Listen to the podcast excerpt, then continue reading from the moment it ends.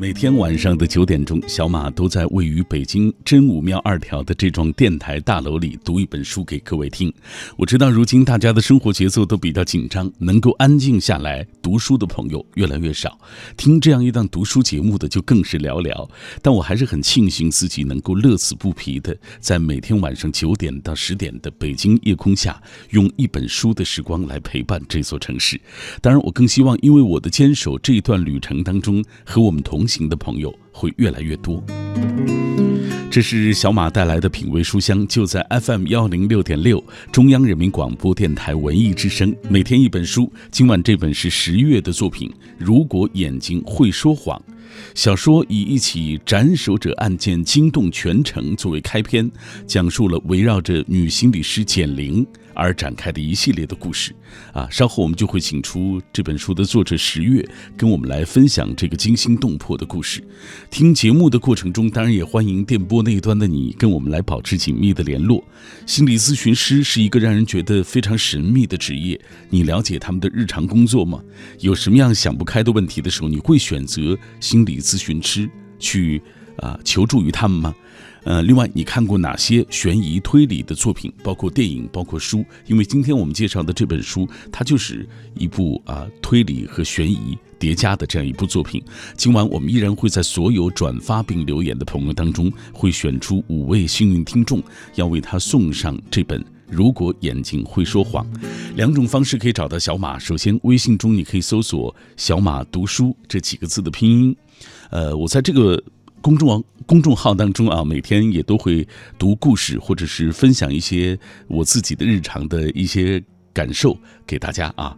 呃，还有一种方式就是新浪微博中找到小马啊，DJ DJ 两个字母大写，或者是品味书香，我会在品味书香当中啊来发出今晚的预告啊，比如说分享哪本书，在小马 DJ 这个。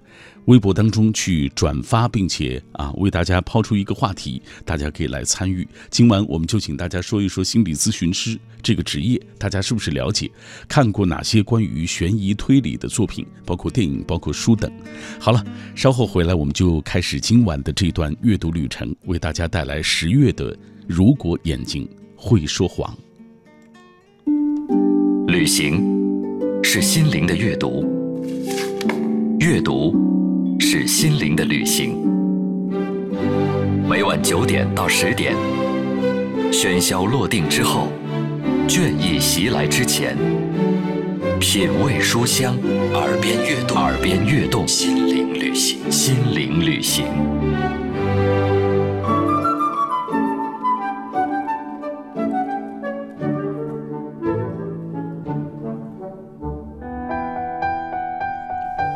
感谢各位继续停留在这一段电波当中，我是小马，品味书香，今晚带来悬疑推理小说《如果眼睛会说谎》这本书，包括上下部啊。那这本书来自于作者十月，我们先请出十月跟大家打个招呼来。大家好，我是十月，我是一名作者，同时也是国内关心语平台上的一名一名心理咨询师。啊，很高兴今天晚上在这里跟大家分享我写作的故事。希望接下来我小马哥跟大家能够一起度过一个有意思的晚上。哎，呃，十月是南方人。广州人啊，对，啊，所以他的这个普通话得说的慢一点，大家能听清楚啊。来，呃，十月这本书的封面上，我看写着这样几个这本书的这个卖点啊，包括女心理师加犯罪悬疑加情感纠葛。我们用几分钟的时间给大家讲讲这几个点吧。啊，十月自己也是一个心理咨询师，是吧？对，主人公简玲也是。那这个人物和你有哪些相同的点和不同点？哦，这样先是说一下相同的点吧。嗯，呃，在书里面呢，女主她是一个咨询师，我自己也是。那在生活中、工作中，我们都会面临一些比较相似的事情啊，像是每天都会面对一些来访者啊，呃，我们需要去处理各种的事情。嗯，那还有一点就比较重要的，就是我们。呃，都会用一个女性的角度来表达这个故事。嗯，在这本书里面呢，我们就应该没有看得到那种叫做神探查案的这种剧情了，更多的是通过故事的推动，反映出一个女人的成长。对于心理咨询师的这个职业啊，在职业生涯里面，更多的是需要不断的去修正自己，嗯能在咨询中起到那个关键作用的，往往就不是说一个技巧性的东西，而是咨询师他本人的素养素质。嗯啊，这是相同的，相同点，嗯对对对，那至于不同的呢？不同是我自己个人吧，在现实中，我是个咨询师，我会更理性一点啊，这也是我的职业特点。嗯，面对问题的话，我的自我觉察能力会更高一些。嗯嗯，那女主角她呢，可能就相对啊感性一些，对，简玲她会感性一些。呃，在故事里面呢，我所设计的话，它更多是跳脱开一个咨询师的这个身份，来表现出就现实中人所拥有的七情六欲的这种东西。嗯。嗯，好，这是说到了人物啊，女心理师啊，这本书当中的这个犯罪悬疑，它包括了哪些内容？来讲一讲。犯罪嫌疑的话，刚才在开头的时候有提到，就关于一个斩首者的案件。嗯这个斩首者的话，我就在里面就有一层一层的那个悬疑布局下来。但呃，有一点哈、在这本书里面我埋下的还有一个比较悬疑的东西，是在语言上面，语言上面的真伪。呃，我们时常都说，其实语言是有杀伤力的，是能够拯救一个人，也可能杀死一个人。嗯呃，在里面呢有一个故事呢，就有提及到，就是语言呢让人结束了自己的生命，但是更多的人在去辨别这些言语的真伪，去找真相。嗯，嗯，好。呃，女心理师我们解决了，犯罪悬疑我们解决了，接下来讲情感纠葛啊，围绕着简玲的这个情感纠葛还比较复杂，是吧？啊，简玲呢，她原本就是跟她的先生周一览是同学，他们最开始时候呢，就有一段很美好的恋爱，然后从恋爱里面走向婚姻，啊、但是呢，结婚几年之后呢，就是出现了另外一个男性叫舒敏，啊、更多时候就是剧情里面啊，更多就是关于这个舒敏这个人，他跟简玲的一些故事，说明他是一个简玲的爱慕者，嗯又甚至说，呃，他只是一个暗恋者。那但是呢，他因为太爱这个简玲了。之后呢，他会做出很多很多的一连串的，呃很，疯狂的事情。对，嗯。没错，包括这个苏明，等于他的这个背景当中也有呃爱慕他的女生，是吧？啊，有的有的，嗯，到后面呢，又出现另外一个男性叫 Peter，、嗯。那 Peter 这身份呢就更悬疑了，嗯。啊，对，呃，他就出现在简宁的身边，就会比较像，有点像那个，嗯呃，他的哆啦 A 梦吧。对，当他有困难的时候，他就莫名其妙会出现，他也会知道他有危险。嗯，呃，也因此，这个所其实出现在简玲身边这些人，我觉得都是疑点重重啊，和所有的这个故事当中这个案件好像都有关系，所以呃，这个它的扑朔迷离就展现在这里了啊。这样嗯介绍完这几个问题啊，解决了这几个点，我们给大家具体讲一讲这本书。这个小说的故事是围绕着女心理师简玲展开的，开篇就展现了她和丈夫周一朗冷漠的这种夫妻关系。刚才你也跟大家说了，他们俩其实是呃从学生时代就开始相恋啊。周一朗是一个什么样的人物？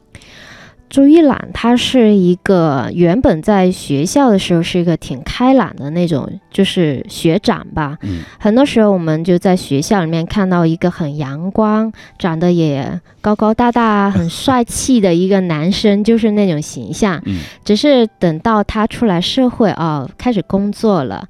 呃，就是更多时候在他身上可以看到一个男人走向社会的那种蜕变。嗯嗯，周一朗他的工作，他在公司里面是一个高层，他每天呢是跟数字跟呃金钱打交道的，在这样一个情况下，他越来越沉默寡言。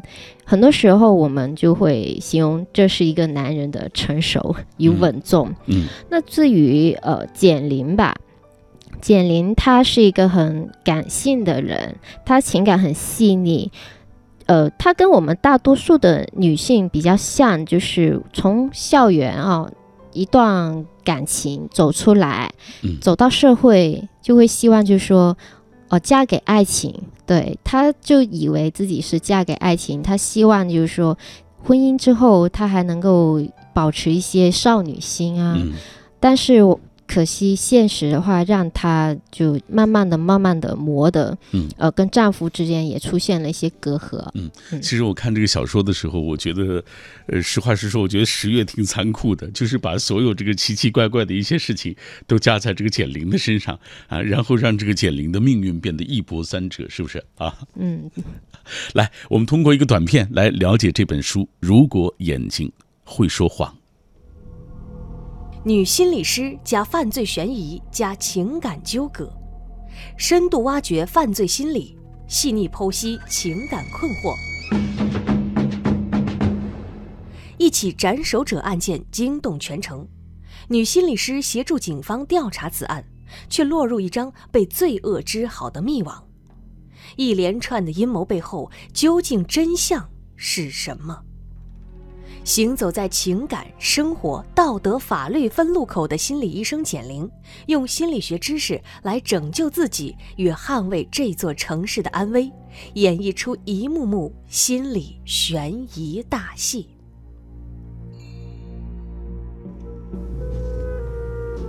如果眼睛会说谎啊，听这个音乐有点恐怖，是不是？哎，小说的开篇展现了这故事发生的这个景阳市的这个公园里发生了斩首者案件。简玲的同学法医肖静请简玲去案发现场查看，就是在那儿，简玲是第一次见到了苏明这个人啊。苏明是这本书当中一个非常关键的人物啊。我们接下来就着重讲讲这个苏明吧。来，十月，好。呃，书明呢，他在遇见，就是说两人相遇的时候呢，书明是一个非常有魅力的男人，他很高大，很阳光。这勾起简玲的话，他会想起就是大学时期的她的丈夫的一些形象。嗯，那还有，其实我们顺着故事看下去，会慢慢发现，哎，这个书明他很疯狂，他做出很多疯狂的事情。嗯，哦，后面的话我们可可。但是有一点，他对他不论怎么疯狂，他对简玲都十分好。嗯，在这里面我们可以看出来，其实呢，真实的舒敏他是一个讨好性人格非常非常明显的一个人。哦，你给大家讲讲讨好型人格，就是用你们这个所谓心理学方面的一些知识啊。嗯，讨好性人格就是可能就是说希望别人能够喜欢自己、接受自己。其实呢，我们每一个人呢都有这种讨好。性人格的一些这点东西在的，不然的话，我像像呃夫妻之间啊，我哄你一下，我为什么？其实我就想讨好一下你，让你对我好一点啊啊！公司跟员呃里面员工跟老板之间哈，其实每个同事之间对对对都有一点点讨好的，但是说到这种讨好性人格，他就是把这种呃行为已经放大到就是一种算是。人格的一种病症上面的一种东西，他会不顾一切，呃，把自己内心就是说很委屈，很委屈。他是有的人，他甚至委屈到不自觉了，他。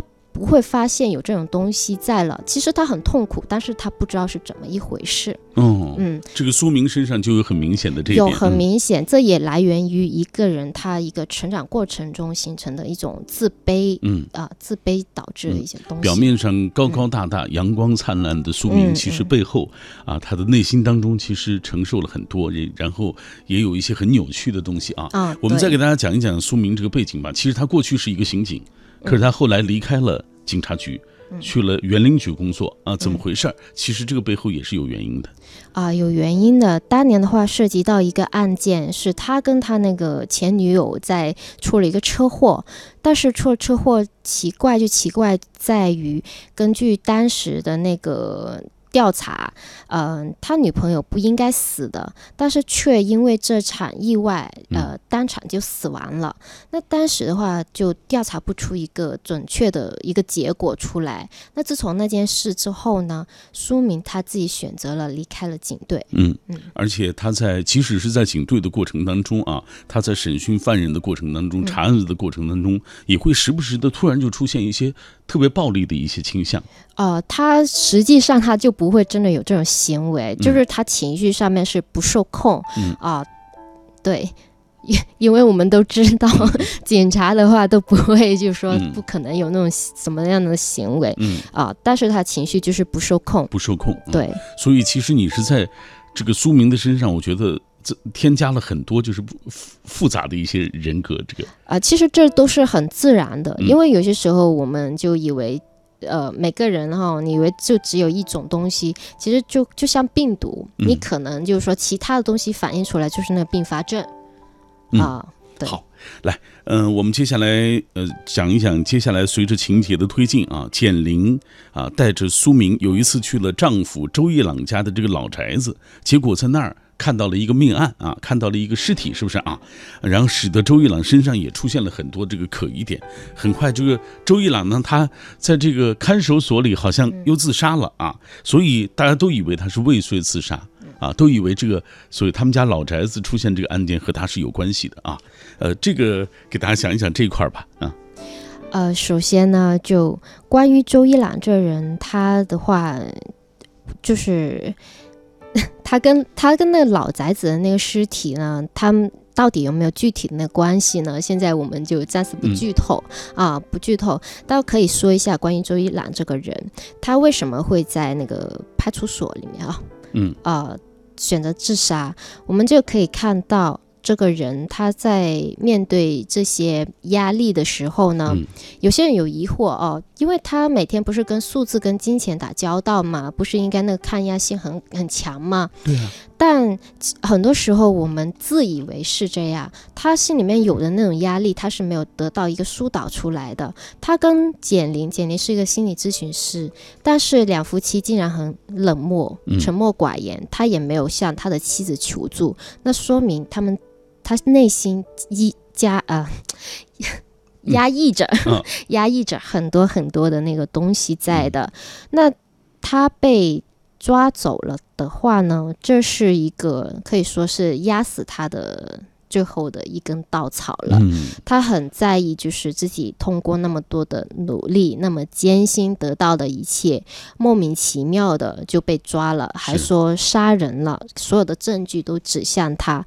同时，他还知道，嗯，里面的话为什么找到那些东西，是因为他的妻子而为。嗯，那。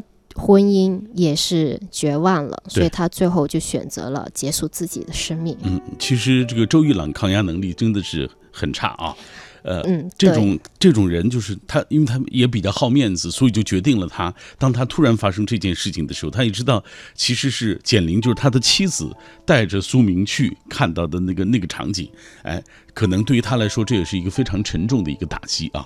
啊，所以平时的话，我说一下吧。平时我做咨询的时候，就有些人跟我讲，他说：“哎，我觉得我们家的孩子真的是太乖了，真的很乖。”嗯，每当听到这些话的时候，我就心惊肉跳，因为这正是有一些问题所在。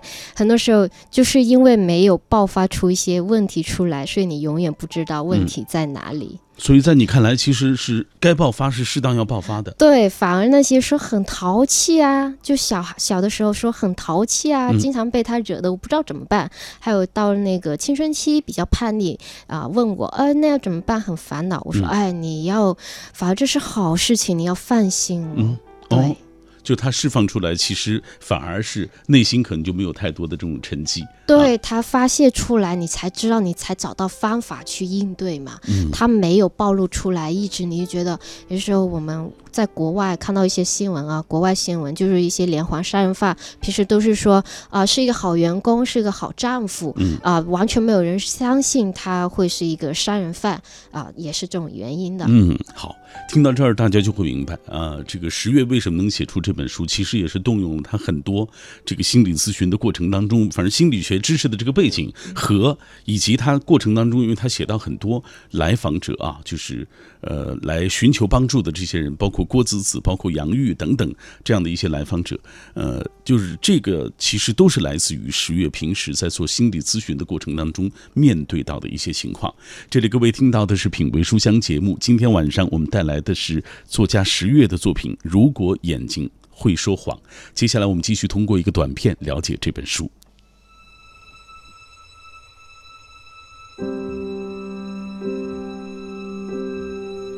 女心理咨询师简玲在景阳市经营着一家名为“新锐”的心理诊所。在一次到景阳市少管所的辅助过程中，她遇见了一位名为秦海波的女子。此女子怪异的行为引起了简玲的注意。与此同时，景阳市出现了一起系列案件，警方一方面怀疑是模仿犯罪，另一方面不排除是之前的凶徒有同伙所为。警方为了破案，联系到了简玲。让他以心理专家身份协助警方审讯嫌疑人苏明。在破案过程中，简玲发现自己就如同掉进了一张被罪恶织好的密网之中。所谓的案件不仅仅牵扯到苏明，还有他的新追求者 Peter，自己来访者的儿子马旭，还有在少管所接触到的奇怪女子秦海波。这一连串的阴谋背后，究竟真相是什么？小说环环相扣。情节意外连连，看后令人惊心动魄。品味书香，今晚带来《如果眼睛会说谎》，这是一部心理悬疑小说。那在下半时段回来，我们会给大家。来阅读其中的一个场景啊，大家就知道十月的这个文字啊，呃，在这个平静的表面这个背后暗藏着汹涌，是不是啊？呃，听节目的过程中也欢迎大家来通过微信、微博跟我们来保持紧密的联络。今天我们说到的是，你是不是了解心理咨询师的工作？你有没有看过相关的一些悬疑推理的一些作品，包括电影、包括书等等啊？邢小年说，有太多太多的时候都非常想去。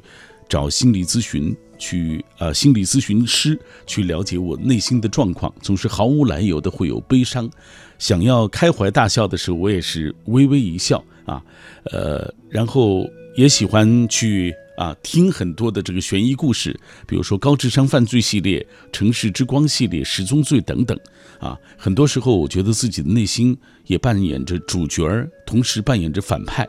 啊，这个我也问自己，这个过程当中到底应该怎么选择？听上去好像这个挺符合心理咨询师要帮助的那一类人。哈哈，哎，呃，大家可以继续通过微信、微博跟我们一起分享。小魔头百唱他说，感觉心理分析啊，这是一个很神奇的东西，比较喜欢这方面的作品，也看了挺多的影视剧啊，希望能够学到一点，不窥探别人的内心，只希望别被骗得太惨。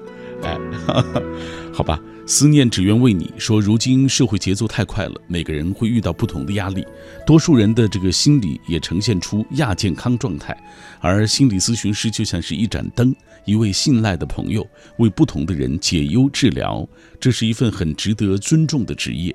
但是目前来说，据说这也是一个社会上很稀缺的岗位，尤其是那些好的心理咨询师还是。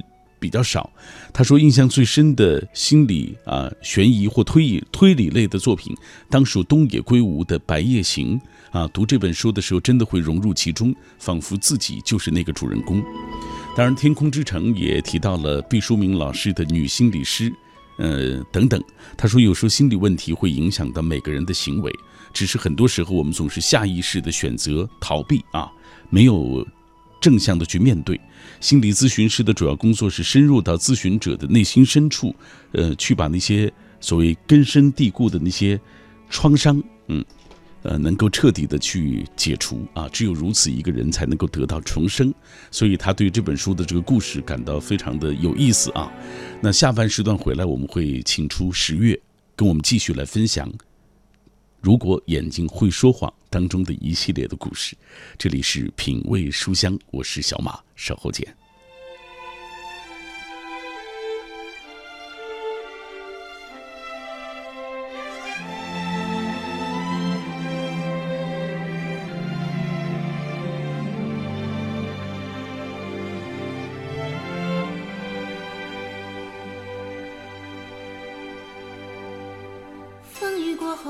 定有美好的天空，不是天晴就会有彩虹，所以你一脸无辜，不代表你懵懂。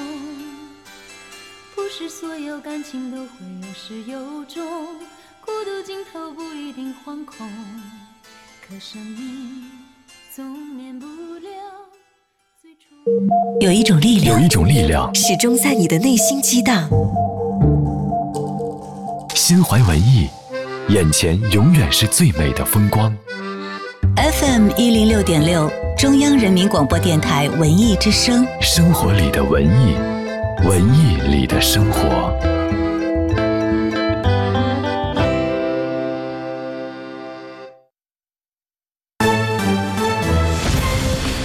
文艺之声，FM 一零六点六，交通路况。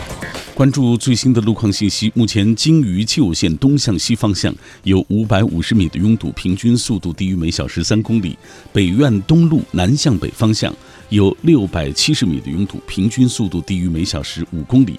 还有上地九街东向西，从西二旗大街到上地西路有六百二十米的拥堵，也提醒各位注意。文艺之声，FM 一零六点六，天气预报。欢迎和小马一起来关注天气。北京今天夜间多云转霾，最低气温零下四摄氏度。明天白天最高气温在十摄氏度左右。本周末将会有较强的冷空气来袭，最高气温将会降到二摄氏度。要提醒各位注意添衣保暖，谨防感冒。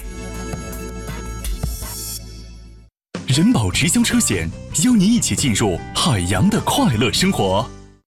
光影流动的都市，车水马龙的不夜之城。春夏秋冬，你行驶在这条路上，每一个夜晚，人保直销车险为您守候。夜间行车注意安全，雨雪沙尘等恶劣天气应慢踩油门，缓慢驾驶，保持良好视野。您的安全驾驶温暖着回家的路。人保直销车险全国免费救援，伴您安全出行。海洋的快乐生活。说杨哥呀、我今天我是做广告提案的。最近呢，一个甲方让我整一个特别奇葩的提案，我实在脑洞不够用了，给我给我出出主意。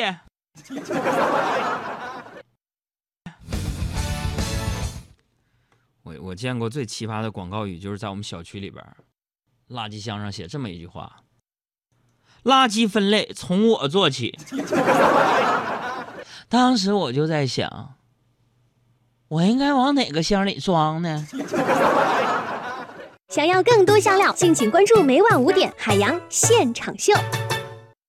海洋的快乐生活由人保直销车险四零零一二三四五六七冠名播出。朋友结婚、长辈生日、同事升职、同学生孩子，没有时间选礼物，赶紧打开微信，关注央广商城，都是精挑细选的精致好物，不从众更有趣，品质更是有保障。懂生活更懂你，央广商城好品联盟。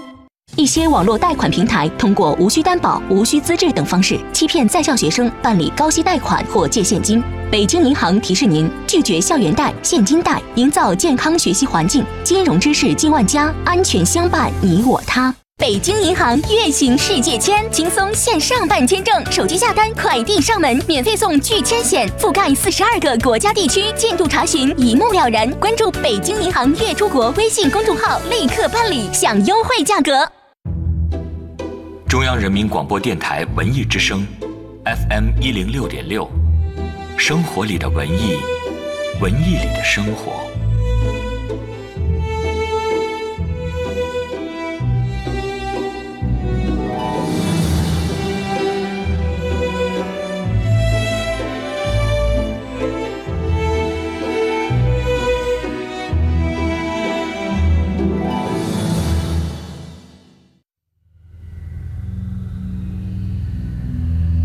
声音的温度融化黑夜的迷茫，用阅读的力量坚定你对生活的信仰。每晚九点到十点，品味书香，讲述书卷之中那从手边流淌的岁月，讲述书卷背后那熠熠生辉的时光。感谢各位继续停留在这一段电波当中，我是小马。每天在喧嚣落定之后，倦意袭来之前，用一本书来陪伴忙碌的都市人。今晚这本是十月的《如果眼睛会说谎》。听节目的过程中，也欢迎大家来跟我们保持紧密的联络。今天我们说到心理咨询师这个职业，呃，大家有什么想不开的问题的时候，会不会选择心理咨询师去寻求帮助？你看过哪些悬疑推理类的作品？都可以来说一说。呃，木星哥说，记得小时候看过《成长的烦恼》，里面的男主人公杰森·西弗就是一个心理医生。当时我觉得，觉得心理医生是一个特别不靠谱的职业啊，因为那个男主人公显得就是特别吊儿郎当的感觉。还有吴念说过美剧《别对我说谎》，他说非常精彩啊，也推荐给大家来看一看。呃，还有木叶，他说了解心理咨询师大概是从关注我的一位同事青音开始的，也看过其他人的一些书或者是文章，比如说像武志红、海兰博士、丛飞从等等，还了解一些心理学的流派，啊，觉得心理咨询师他是一个精神抚慰的一个作用啊，引导人心啊，是很值得人尊敬的这样的一份职业。呃，秋水伊人说特别喜欢。啊，这个心理咨询师武志红的文章啊，了解自己为什么会这样。还有孙兴国，他说心理咨询师算是促进社会和谐的助推剂。啊，听了这本书啊一些介绍，感到作者是下了很多的力气啊，还有自己的这个社会责任，才能写出这样的一个呃有一点高智商的这样的一本书。他说，我上中学的时候大概是十六岁左右，喜欢看苏联呃一颗铜纽扣这样的推理小说，现在老了。更爱看这类小说，这也是社会的进步吧？啊，呃，那希望有更多的朋友啊，其实都能够加入的阅读的这个行列中来。其实无论你读什么，哪怕这样的，我觉得悬疑推理啊这些书，其实，呃，我觉得因为读书这种事情它是比较私人嘛，呃，你按照自己的兴趣去读，尤其是年纪大一点的朋友，你就尽尽可以选择自己喜欢的一些东西去读，可能。嗯，年纪小一点的朋友，我觉得你可能这个阅读的面尽量扩大一点，慢慢你就会找到属于自己的那个喜好。来，我们继续为大家来介绍来自于十月的《如果眼睛会说谎》，作者十月，国家二级心理咨询师，梦生文化签约作者。代表作情感励志小说《剩女向前冲》登陆腾讯文学畅销书频道，并进入前十。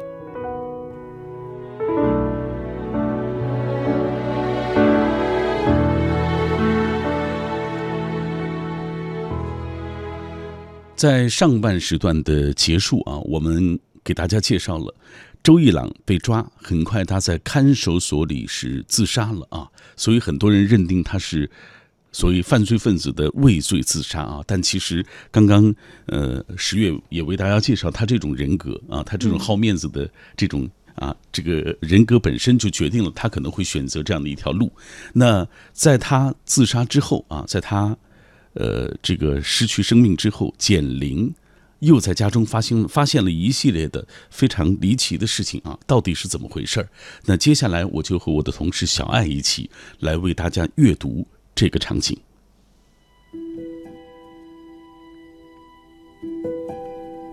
因为不放心简玲一个人在家，林小佳软硬兼施的将简玲接到了自己家中，让她先跟自己住上两天。林小佳指着他家的阳台外对简玲说：“我去上班的时候，你就帮我照顾小铃铛吧。”简玲朝阳台看过去。那里有只雪白的萨摩耶犬，正睁着圆鼓鼓的眼睛看向屋内。简玲淡淡的说：“我怕狗。”实际上，简玲明白，林小佳这是在找点事情来给自己做，希望转移一下注意力。你从现在开始就要学会克服从前自己害怕的所有事情了。林小佳说着，坐到简玲的身边，握着简玲的手，继续说道。我明白你的痛苦，但是我无法完全体会到你到底有多痛。只是，我希望你好好活着，真的，没有什么比活着更重要的事情了。林小佳说完这番话，若有所思。其实简玲心中也有点了然。林小佳经历过不少事情，这个如今看起来意气风发的女人，也不是完全没有过去。简玲轻轻说道：“我周末想去个地方。你想去哪里啊？”林小佳问他，语气里更多的是担心。我老公的一个远房亲戚家有块花田，我想去看看。简玲并没有说出那块地周一郎已经买下来了，他仿佛不想让别人知道太多关于周一郎生前的事情。好，我陪你去，但是今晚你记得自己吃饭啊！我要去做一个采访，比较晚回来，有小铃铛陪着你，不用害怕一个人的。想说话了。就找他说去吧，我总感觉他能听得懂人话似的，可能因为主人比较优秀吧。林小佳说完，就起身拎过那只被他丢落在地上的手提包，抱起茶几上的手提电脑，出门了。在林小佳出门之后，简玲坐在地板上，看着阳台外的那只萨摩耶犬。周一朗挺喜欢狗的，但简玲怕狗，所以周一朗从来都不提在家养狗的话题。现在，周一朗人走了，反倒自己要学着克服对狗的害怕。简玲自嘲：这个世界总是那样的可笑，当你拥有的时候，不曾为对方做出牺牲与改变，等对方已经永远不在了。你才去改变自己，但已经没有什么实质意义了。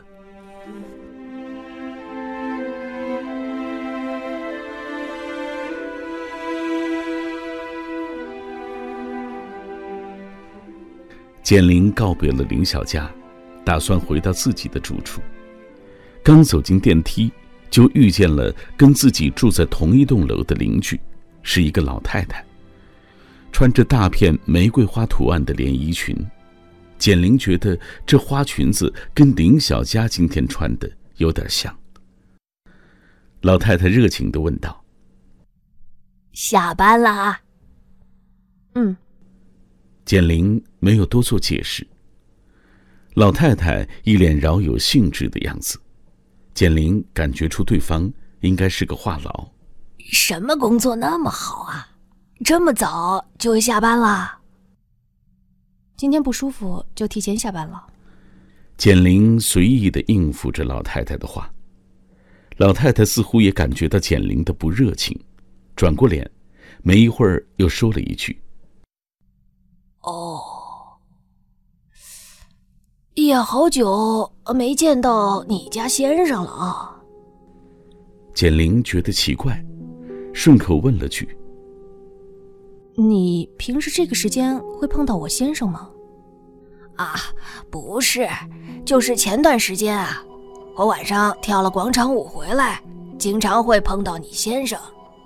昨天我腰闪到了，就不能去跳了。今天下楼啊，随意走走而已。老太太还想说点什么，但是电梯门已经打开了。我回家了。简玲回到家中，回想着刚才电梯里面老太太说的话，心中有了很多疑问，但是怎么都想不通。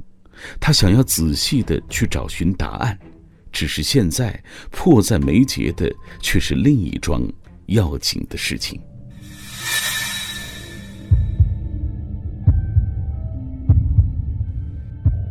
简玲回到卧室。去翻动那盆被摆放在窗台的植物，将盆里的泥土与自己从花场带回的那小包泥屑对比了一下。不管在质地的柔软度还是气味上，都是一模一样。他看着眼前已经长出了花苞的植物，跟自己在花田里所看到的不知名的花种，样子也是一样的。为了更加确定，他跑去拿相机。打开里面林小佳所拍下的照片来对比，这样下来，简玲仿佛又明白了什么。她扔下手中所有的东西，跑到鞋柜前。只是，简玲将鞋柜里里外外都翻遍了，却再也找寻不到属于周一朗的那双大了一码的靴子。他清楚地记得，在去林小家之前，是林小佳跟他一同在家整理周一朗的遗物的，而且当时，自己把周一朗生前穿过的鞋子全都完好整齐地摆放在鞋柜的右边，其中就有那双周一朗并不合脚的靴子。毕竟，让简玲一次性扔掉所有属于周一朗的物品是不可能的。哪怕这个男人已经再也回不来了，但是这房子始终是他和简玲曾经的家。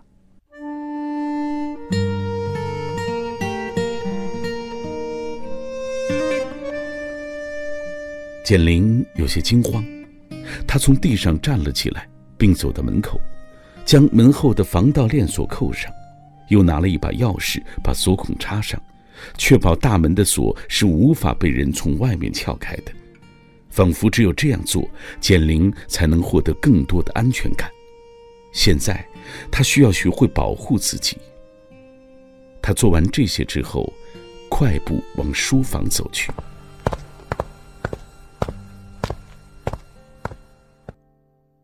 书柜里面的书之前已经被他收拾得整整齐齐，他还分了类别摆放。以前这里都是周一朗收拾的。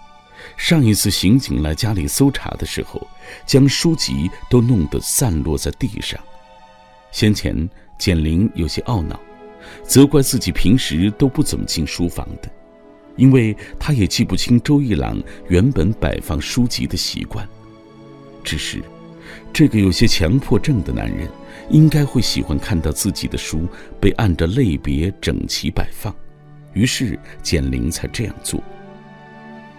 周一朗是一个十分喜欢阅读的人，而且他看书的类别也十分的广泛，而平时简玲更多的只是看工具书或者行业相关的书籍。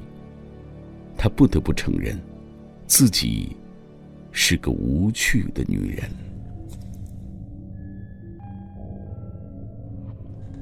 此时此刻。简玲站在书柜前，想要将那本图腾的书再次找出来。刚才周一朗的靴子不翼而飞的事情，使他有了一种很不好的预感。最终，简玲将书柜翻遍了，也找寻不到那本关于图腾的书籍。他一下子僵硬在原地，马上掏出手机拨打给林小佳。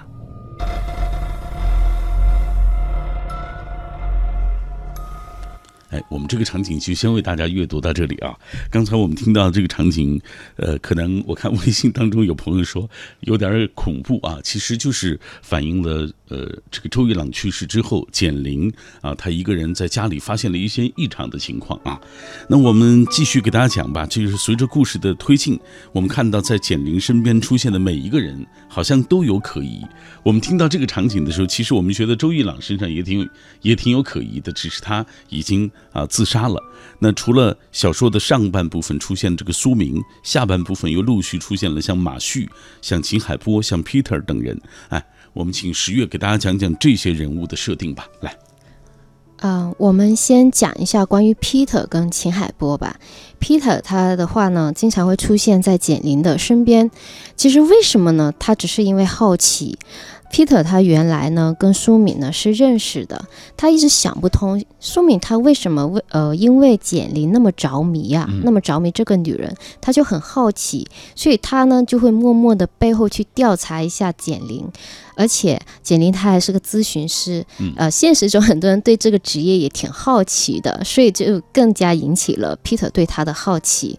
那秦海波为什么会对简玲他有敌意？秦海波她是一个十分没有安全感的女人呢，在现实中很多时候，我们恋爱啊也好，婚姻中的女性也好，嗯，你说看一下男人的手机啊，或者说甚至有些时候就是说，以前啊网上看到一个段子，就是说你对一对这狗好一点，我都吃醋。嗯，就是这种十分没有安全感的呃女人，在秦海波这里就是得到很淋漓尽致的一种体现，所以他就会对呃简玲很有敌意，嗯。因为简玲的话，她跟 Peter 就是经常会相遇到嘛，啊、p e t e r 经常也会去调查简玲的事情，纯粹就对她好奇。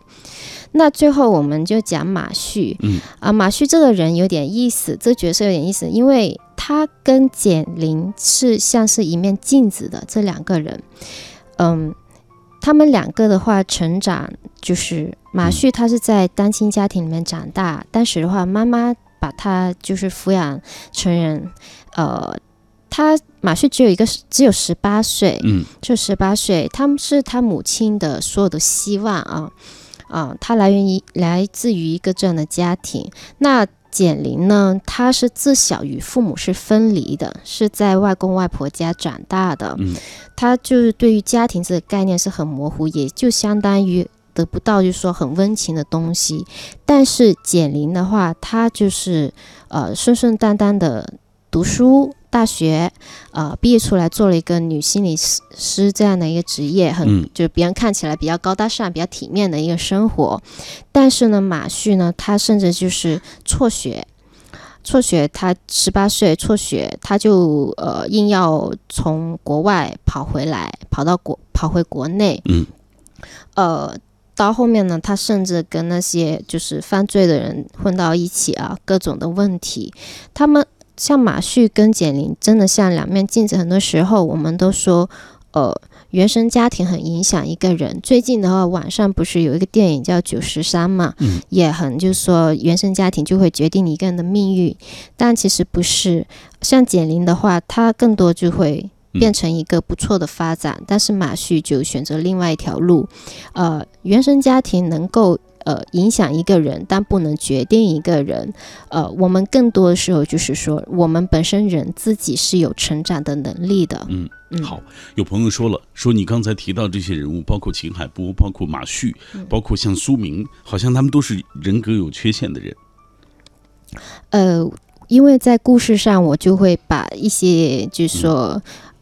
叫做特质吧，放大，嗯、放大来，呃，就是比较有故事性。嗯、但其实说真的，呃，像这些内心的一些心理活动啊，大部分我们人都会有的，就像是吃醋啊、嗯、嫉妒啊，呃，就埋怨啊，这些都会有的。嗯。嗯只是因为小说嘛，他可能就把极致的一些东西放在对对对，我小说会做的比较极致一点。嗯，好，来同步关注大家的留言啊。苏北张金如他说看过一个电视剧，就是有关于心理咨询师的，帮助法官对那些犯人进行心理咨询，让他们意识到自己的这种错误啊。嗯，木西说心理罪系列啊，十四分之一等等，这些都是非常喜欢的悬疑小说，非常烧脑。他说我也不会排斥心理咨询师，我需需要的话一定会去找心理咨询师寻求帮助啊，向他们寻求帮助来解决自己的心理的一些相关的一些问题。呃，接下来我们继续通过短片来了解今晚介绍的这本书《如果眼睛会说谎》。女心理师加犯罪悬疑加情感纠葛，深度挖掘犯罪心理，细腻剖析情感困惑。一起斩首者案件惊动全城，女心理师协助警方调查此案，却落入一张被罪恶织好的密网。一连串的阴谋背后，究竟真相是什么？行走在情感、生活、道德、法律分路口的心理医生简玲，用心理学知识来拯救自己与捍卫这座城市的安危，演绎出一幕幕心理悬疑大戏。嗯，今晚带来的是《如果眼睛会说谎》。呃，讲到这儿，可能大家都会觉得这本书的人物众多，头绪复杂。而且我告诉各位啊，这个斩首者啊，绝不是一个人啊。呃，所以呢，就是大家就感觉这个书里的每一个人都像是犯罪分子一样。哎，在不剧透的前提下，给大家讲一讲这个故事后来的一些发展吧。十月，后来的话就是，呃，甚至有人怀疑。大 boss 是不是就是简玲他自己？嗯，但后面的话发展就是说水落石出了，能找到的那个斩首者啊，呃，相信在前面很多人也知道会猜到，或是书名，这是其中一个，还有几个，嗯、呃，我只能说这么多吗？因为我怕我怕我剧透了。